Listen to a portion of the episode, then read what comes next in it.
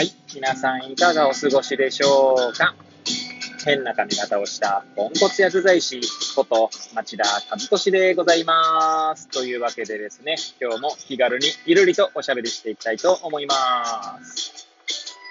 えー収録日時はですね、令和4年1月27日の木曜日、時刻は18時15分を回ったところでございます。いつものようにですね、この時間帯は帰りの車の中で AirPods をつけて運転しながらお届けしております。はい。で、えー何の話をしようか問題ですけれども、えー前回ですね、 Voicy の荒木博之のブックカフェに、えー対談相手として登場した、えー爆伸びマネジメントという本をお書きになった中尾さんですね。えその本の中から G-POP マネジメントについてですね、まあ、もえーまあ、その紹介、紹介と言っても私自身は本を読んでないんですけれども、まあ、G-POP マネジメントを、まあ、薬剤師とか薬局で使うのであれば、みたいな感じで、ちょっと私が考えたことを語ってみました。はい。で、まあもう一つですね、その対談の中に出てきて、まあおそらく本の中にも書かれていることなんだと思いますが、えー、もう一つね、フレームがありまして、まあそれについてですね、ちょっと考えたことを、えー語っていきたいと思います。はい。えーもしよければ最後までお聞きいただければ幸いでございます。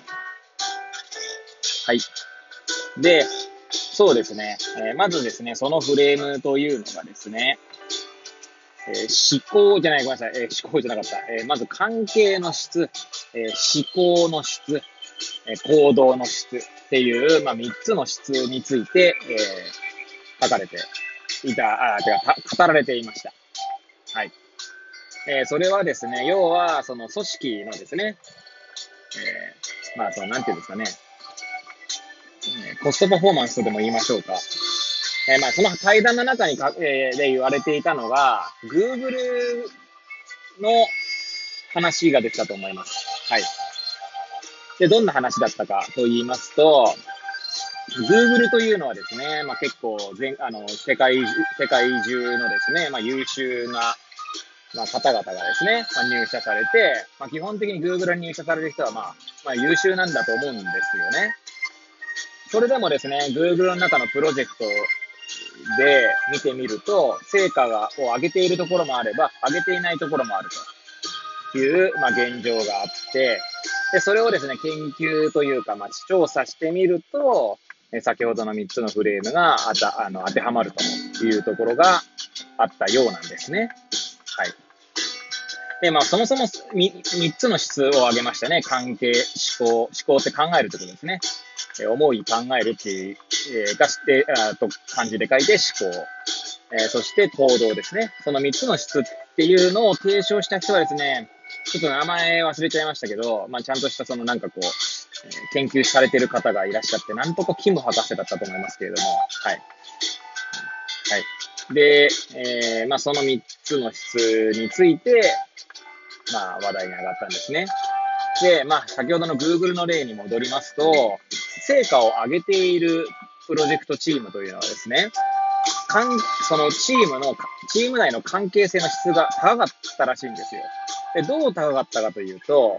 えー誰もがですね、均等に、まあ、均等にって、まあ、もちろんその、全く同じではないんですけど、でしょうけれども、まあ、ほぼ平等に均等に発言をしていたらしいんですね。まあ、逆に言えば、誰か一人がですね、ずっと喋って、それを他の人が聞いているっていう構図にはならなかったということなんですね。はい。で、まあ、そこでですね、荒木マスターがですね、なんか心理的安全性にも通じる概念ですね、みたいな話を言っておりましたが、まあ、私はですね、これを聞いて、えー思ったのがですね、まあ、その対談中ではですね、関係の質が上がれば思考の質が上がって、まあ、その結果行動の質が上がるっていう、まあ、3つの3段階だったんですけども、でこれに似たような言葉はですね、まあ、なんていうんですか、あ古今東西、まあ、様々な、まあ、名言がありましてですね、で、その名言を思い出したっていうのがまず一つになります。えーま、まあ、有名なのがマザー・テレサの名言ですかね。で、その名言をですね、有名なんですけれどもと言いながら、暗唱はできない。確かその行動は、えー、なんだ、言葉に気をつけなさいみたいな。それは、なんか行動に現れるからみたいな感じだった。人格だったか？まあ、その言葉とか、あとは、えー、その人格とか、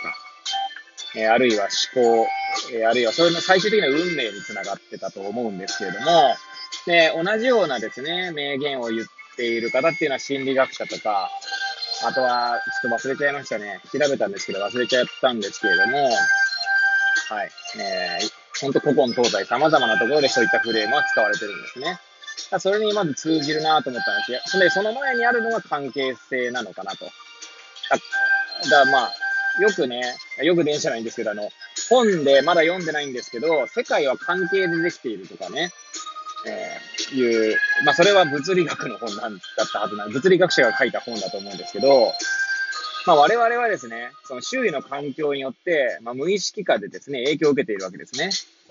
まあ、そういう意味ではですね、まあ、周りの関係性が悪いと、それは思考に影響を与える可能性があり、で、その結果ですね、まあ、言葉とか、人格とか、まあ、その結果最たるものとして運命も変わっていってしまうっていうことは、まあ、容易に想像できますよね。まあ、医療の文脈で言うと、えー、確かその精神疾患を持った患者さんのマネジメントじゃなくて、えっと、評価手法として、手法としてですね、まあ、いくつか私がプライマリーケア連合学会の方で習ったものがあるんですけれども、で、そのフレームを、今、えー、スラスラと言う言うことはできないんですけれども、確かですね、えー、例えば精神疾患を抱えた方の、その、背景を調べる際にですね、まあ、ご家族に精神疾患を抱えている人がいる、いますかっていう質問項目があったと思います。で、それは何にそういった項目があったのかまでちょっと覚えてないので、えー、またもう一回私も勉強し直したいと思いますけれども、つまり何が言いたいかというとですね、まあ、遺伝なのかどうかはわかりませんが、少なくとも環境においてですね、ものすごく神経質な方がいらっしゃると、その影響を受けて自分も神経質になるっていう可能性は大いにあるんだろうなと思いますよね。はい。まあ、このコロナ禍とかもいい例なんじゃないかなと思いますけれども、周囲にですね、めちゃくちゃコロナを気にしている人ばかりだと、まあおそらく自分も不安になったりする可能性は大いにあるかなと思いますね。さっきから大いに大いにばっかり言ってますけども、はい。なので、まあその関係と、まあ、思考ですね、考えっていうのは影響してるだろうなと思いました。あとですね、まあこれは私が勝手にまだ全然その言語化するレベルではないんですけれども、先日、このラジオトークの中でもお話しした、えー、高橋光一さんの本ですね。はい。に出てきた4つの、えー、やはりフレームですね。えー、まあ、それは営業の話だったと思うんですけれども、4つの壁についてですね、その本では語られておりました。えー、その1つ目が関係性の壁だったと記憶しております。ちなみに残りの3つが情報整理の壁、思い込みの壁、そして損得感情の壁の4つでしたね。はい。まあ、この壁っていうのは、まあ、営業とかをですね、まあ、営業する際に、えー、まあ、患者さん、患者さんってその利用者さんというか、まあ、顧客、顧客ですね。顧客に営業する際にですね、その4つの壁があると、まあ、うまく営業できないっていうところから、まあ、考案された4つなんですけど、その中にはやっぱり関係性の壁っていうのがあるわけですね。まあ、それを無理やりつけるのであれば、えー、相手との関係性の壁を越えることができないと、まあ、相手の思考、考えとかはですね、変えることができないし、考えが変わらなければ行動も変わらないっていうことになるんじゃないかなと思いますね。はい。